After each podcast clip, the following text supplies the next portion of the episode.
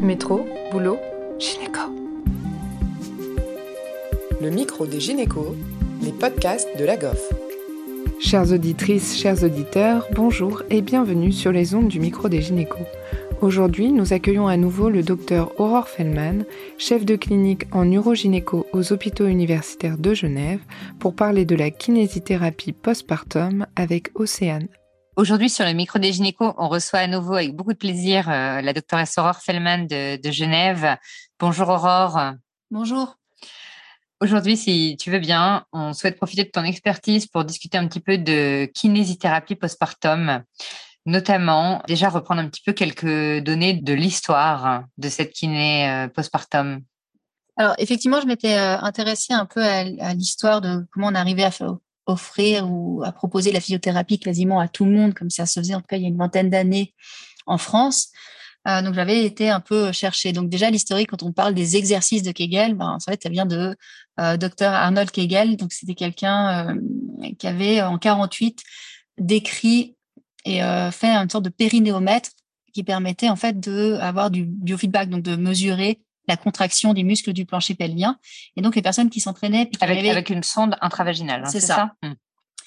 Et donc, les gens qui s'entraînaient et qui avaient une meilleure contraction, ils avaient moins d'incontinence urinaire. Donc, ça vient de là, en fait, les exercices de Kegel.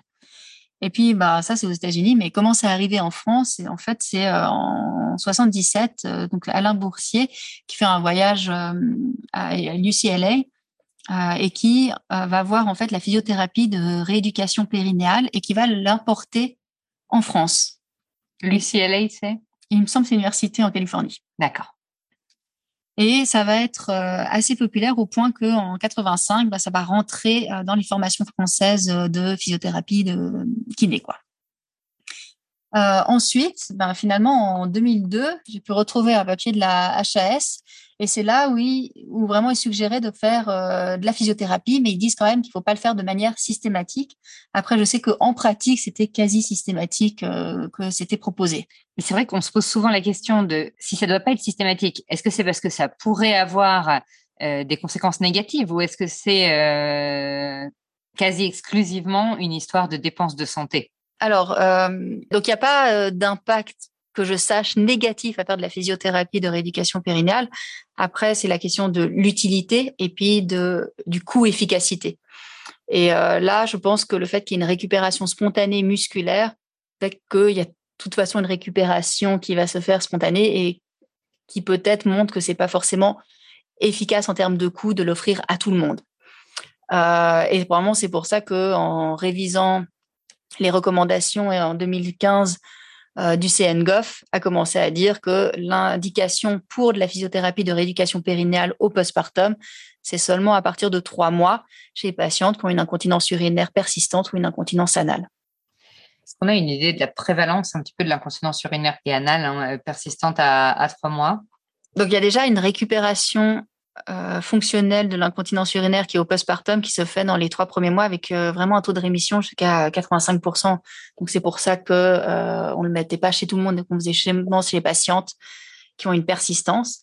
Et finalement, l'incontinence urinaire à quatre mois postpartum est à 20% avec euh, une résolution à deux ans qui était de 50%. Après, il y a également des patientes qui vont avoir de l'incontinence urinaire de nouveau à deux ans euh, postpartum alors qu'elles n'en avaient pas en postpartum immédiat. Mais ça, le, taux est assez faible, on est plutôt de l'ordre de 10-15%. Et puis, on sait que chez ces patientes-là, c'était augmenté parce qu'elles avaient comme facteur de risque d'avoir eu d'avoir une nouvelle grossesse, d'avoir un BMI plus augmenté et d'avoir aussi une incontinence anale à quatre mois postpartum, qui est quand même le signe euh, d'un faiblesse au niveau du plancher pelvien.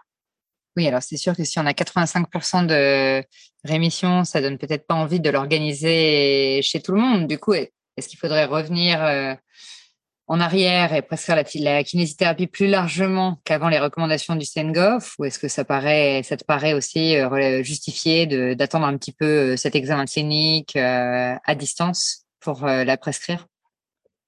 Alors, ben, ça dépend qu'est-ce qu'on attend de la physiothérapie. Alors, si on veut la physiothérapie de rééducation périnale avec la musculature du plancher pelvien dans ce but-là, ben non, il faut le faire chez les patientes qui sont symptomatiques à trois mois.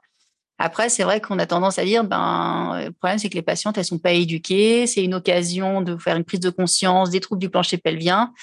Et donc, pour ça, la physiothérapie peut aider. Mais alors, est-ce qu'il faut que c'est un certain coût pour de l'éducation alors qu'on pourrait passer par euh, d'autres canaux? Comme euh, le gynécologue au contrôle postpartum, euh, comme les sages-femmes qui font du suivi à domicile, comme des informations qu'on pourrait donner pendant la grossesse. Donc, c'est pas parce qu'il y a un manque d'informations pour les patientes et que c'est important de prendre conscience de son périnée qu'il faut qu'il y ait de la physiothérapie de rééducation périnéale avec des séances au coût de l'assurance. Oui. Mais néanmoins, on a toujours cette euh, notion qu'il n'y aura pas beaucoup d'effets indésirables euh, et que du coup, euh, on a envie de, conseiller facilement au moins des exercices. Qu'est-ce que disent les autres pays sinon? Bah, en fait, je vais être honnête, la, France était assez réductrice sur les indications, hein, parce qu'il faut être symptomatique de l'incontinence anale ou de l'incontinence urinaire à trois mois. Mais par exemple, moi qui m'intéresse beaucoup aux lésions du sphincter anal, euh, on a tendance, nous en Suisse, à le proposer de manière quasi systématique, alors qu'en France, non. Et puis euh, en Angleterre, par contre, les recommandations étaient de proposer la physiothérapie euh, après une lésion du sphincter anal, qui ait des symptômes ou pas. Oui, j'ai l'impression qu'en France, c'est quand même assez largement fait, même si c'est pas forcément recommandé. Et d'ailleurs, est-ce qu'il y a un pays qui s'est positionné sur une intensité ou une durée de rééducation euh, périnéale dans, le cadre des LOSA ou... Non, il n'y a, y a rien qui est vraiment très clair euh, sur comment se pratique la physiothérapie, parce qu'en fait, il y a plein de techniques différentes, euh, ni sur le nombre de séances par semaine ou la durée de la séance. Donc là, ça reste encore des données incertaines.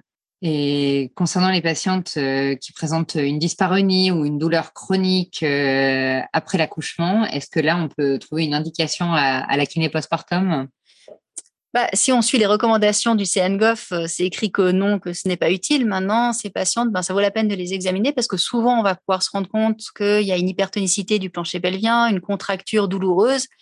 Et là, ça vaut la peine de faire de la physiothérapie, mais pas dans le but de remuscler, dans le but d'aller faire des exercices de, relaxation, euh, de détendre en fait le muscle pour que euh, cette hypertonicité qui provoque la dyspareunie, la douleur chronique disparaisse.